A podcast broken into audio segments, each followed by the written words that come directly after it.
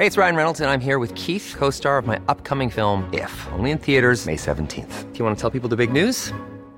All right, I'll do it. Sign up now and you'll get unlimited for $15 a month in six months of Paramount Plus Essential Plan on us. Mintmobile.com slash switch. Upfront payment of $45 equivalent to $15 per month. Unlimited over 40 gigabytes per month. Face lower speeds. Videos at 480p. Active Mint customers by 531.24 get six months of Paramount Plus Essential Plan. Auto renews after six months. Offer ends May 31st, 2024. Separate Paramount Plus registration required. Terms and conditions apply if rated PG. Decirlo suena muy fuerte, pero sí. Una recesión, es decir, una crisis económica, es totalmente inevitable e incluso necesaria si no queremos que todo salte por los aires y, de hecho, unos buenos datos de empleo ahora mismo son una terrible noticia para los mercados. Pero, ¿por qué?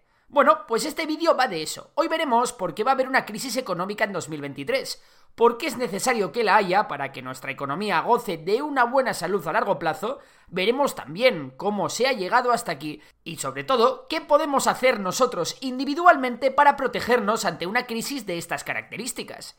Empecemos por ver cómo comenzó toda esta movida. La crisis de 2008 pegó muy duro en muchos sitios del mundo, especialmente en Estados Unidos y en Europa. Así que para recuperarnos de tan tremenda crisis, los bancos centrales bajaron los tipos de interés, poniéndolos muy cerquita de cero e incluso llegaron a ser negativos. ¿Esto qué significa?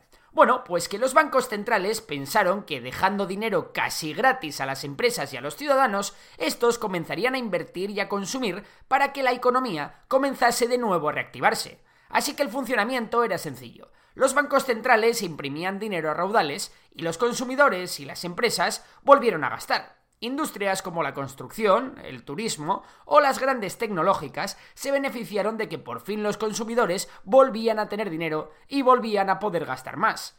Las empresas también fueron capaces de invertir en nueva maquinaria, en construir nuevas fábricas, invertir más dinero en marketing o contratar más personal. Toda esta vorágine de dinero hizo que muchas empresas subiesen exponencialmente en bolsa. De repente todo el mundo quería invertir en los grandes negocios de empresas tecnológicas como Google, Facebook o Apple mientras que otros inversores con ganas de jugar decidieron optar por modelos de negocio más arriesgados como Tesla, que en 2018 aún no daba beneficios. Otros directamente se lanzaron a especular en activos o negocios que no tenían nada detrás, como muchas criptomonedas.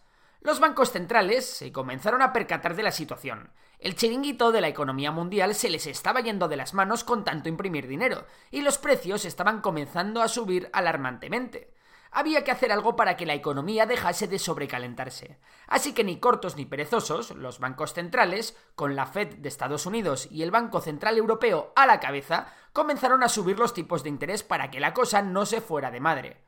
Subir los tipos de interés es una opción inteligente cuando la economía está sobrecalentada, ya que si la gente o las empresas tienen que pagar un interés mayor por sus préstamos o por su hipoteca, es muy posible que más de uno y de dos se lo piensen antes de pedir dinero prestado. Y si la gente no pide dinero prestado, la economía se ralentiza, ya que se invierten menos en nuevas fábricas, en casas o en coches.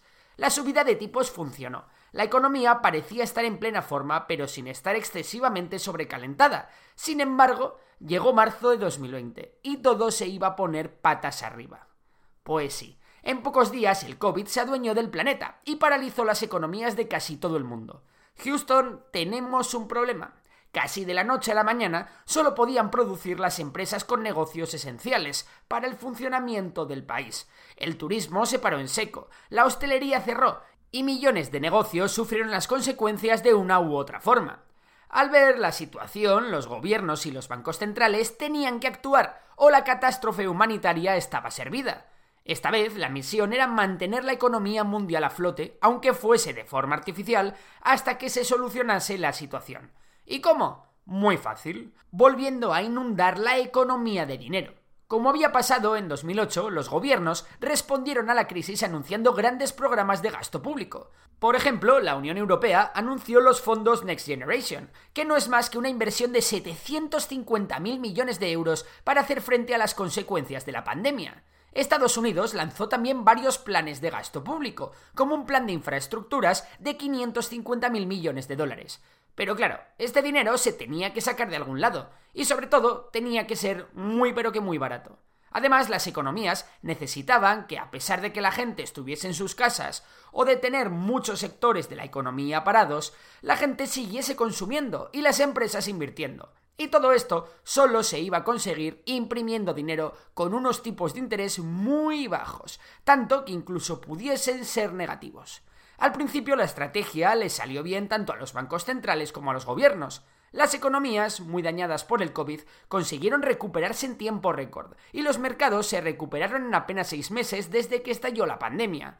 Tremendo. Inyectar tanto dinero en una economía mundial que ya había presentado síntomas de estar recalentada se iba a acabar pagando. Pan para hoy, hambre para mañana. La borrachera de dólares y euros que se imprimieron durante el COVID y se metieron a lo bestia en el sistema nos iba a dejar una gran resaca en forma de inflación, es decir, en forma de subidas de precios. Pero este no era el único motivo por el que iban a subir los precios. Estábamos a punto de presenciar la tormenta perfecta. Pues sí, ya hemos visto a las políticas monetarias expansivas, es decir, a la bajada de tipos de interés y a la impresión de dinero, como una de las razones por la cual subieron los precios. Ahora vamos a ver las otras dos grandes razones. La segunda han sido los cuellos de botella en las cadenas de producción. Expliquemos esto. Hubo muchas industrias cuya producción se paró durante la crisis del COVID.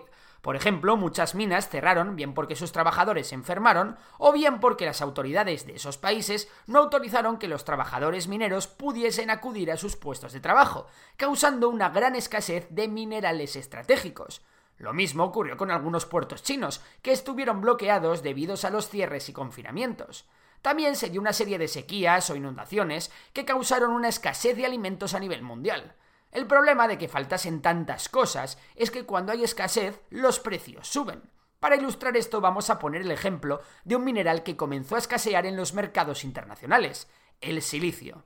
Como el silicio subió de precio, el precio de los fertilizantes también subió, causando que algunos alimentos también viesen su precio incrementado.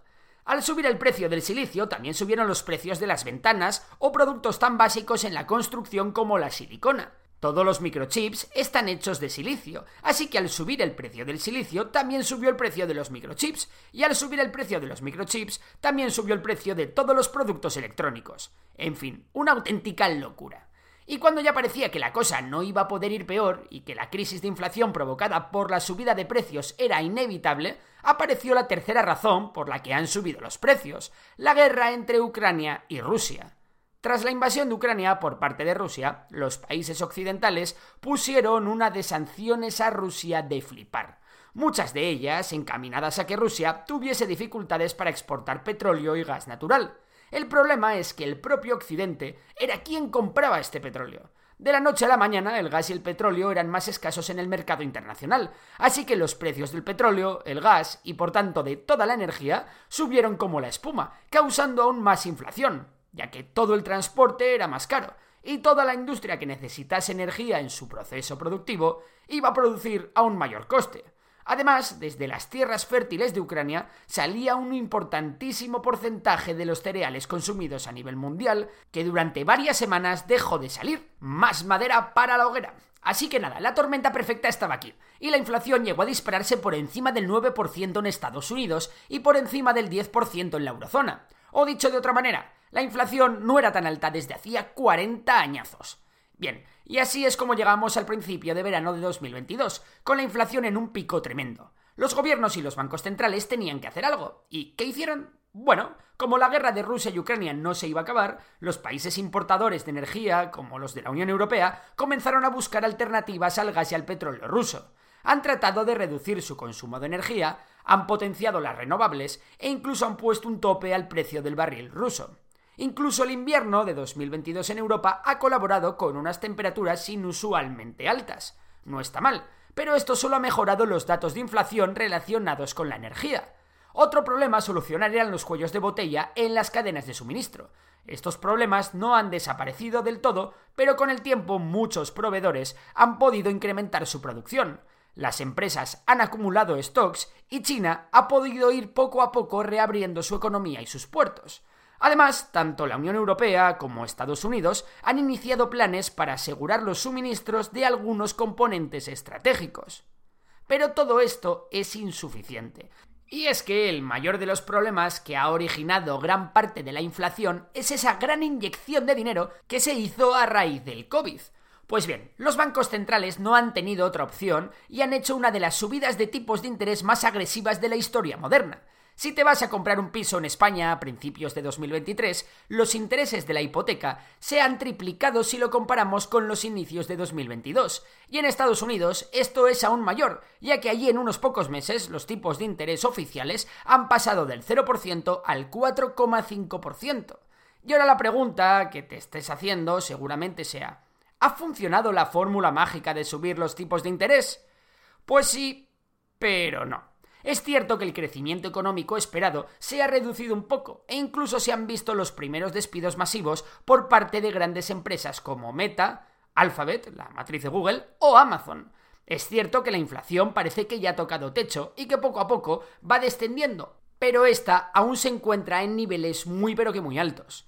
Los trabajadores despedidos están encontrando trabajo y la tasa de desempleo se encuentra en los niveles más bajos de todo el siglo. Esto quiere decir que los trabajadores continúan teniendo dinero para gastar, que la recesión se resiste a llegar y que por tanto hay que frenar más la economía para que baje la inflación. ¿Y cómo hemos visto que se echa freno a una economía? En efecto, subiendo los tipos de interés. Por ello ahora mismo se da una paradoja muy curiosa. Para que la inflación no se descontrole, necesitamos que la economía se frene un poco. El problema es que cuanto más tarde en frenar, más fuerte habrá que frenar. Y cuanto más haya que frenar, hay un mayor riesgo de que se dé una gran crisis. Por eso a día de hoy los buenos datos de empleo no son una buena noticia, ya que hacen que el Banco Central tenga que pegar un frenazo mayor y la bola de la recesión se haga más grande. Y es que el papel de los bancos centrales es encontrar ese equilibrio en el que mediante la subida y la bajada de los tipos de interés encuentren el equilibrio perfecto entre crecimiento económico e inflación. Por ello, a día de hoy las economías desarrolladas necesitan un freno, una pequeña recesión que acabe con la inflación y que nos permita poner en marcha de nuevo la maquinaria del crecimiento económico lo más rápido posible. Por ello, a día de hoy, nadie duda de que la recesión se va a dar sí o sí en 2023, entonces, ¿qué puedes hacer ante ella? Pues lo primero es momento de controlar los gastos y no volverse locos con caprichos y derroches. Los tipos de interés ahora mismo están muy altos y según la Fed lo estarán hasta al menos principios de 2024, por lo que no es el mejor momento para hipotecarte. Sin embargo, lo bueno de las recesiones es que permite encontrar muy buenas oportunidades de inversión a largo plazo. Eso sí, Recuerda que todo este contenido es formativo, que lo que os cuento son ejemplos y que en ningún caso son recomendaciones de inversión. Antes de invertir en bolsa tienes que hacer tus propios análisis. Bueno, como decía, si tu idea es invertir a muy largo plazo, podría ser interesante buscar empresas de calidad, que den beneficios, tengan grandes ventajas competitivas y estén a precios atractivos. Empresas como Meta, Alphabet, Nike o PayPal han sufrido grandes correcciones sin que sus ventajas competitivas se hayan visto muy comprometidas, y además no tienen deuda. Es importante tener en el radar muchas de estas grandes compañías y vigilar si en un momento dado el mercado te las ofrece a un precio atractivo. Sin embargo, si lo que queremos es aprovechar la recesión, lo que tenemos que preguntarnos es ¿a qué tipo de empresa le beneficia una recesión?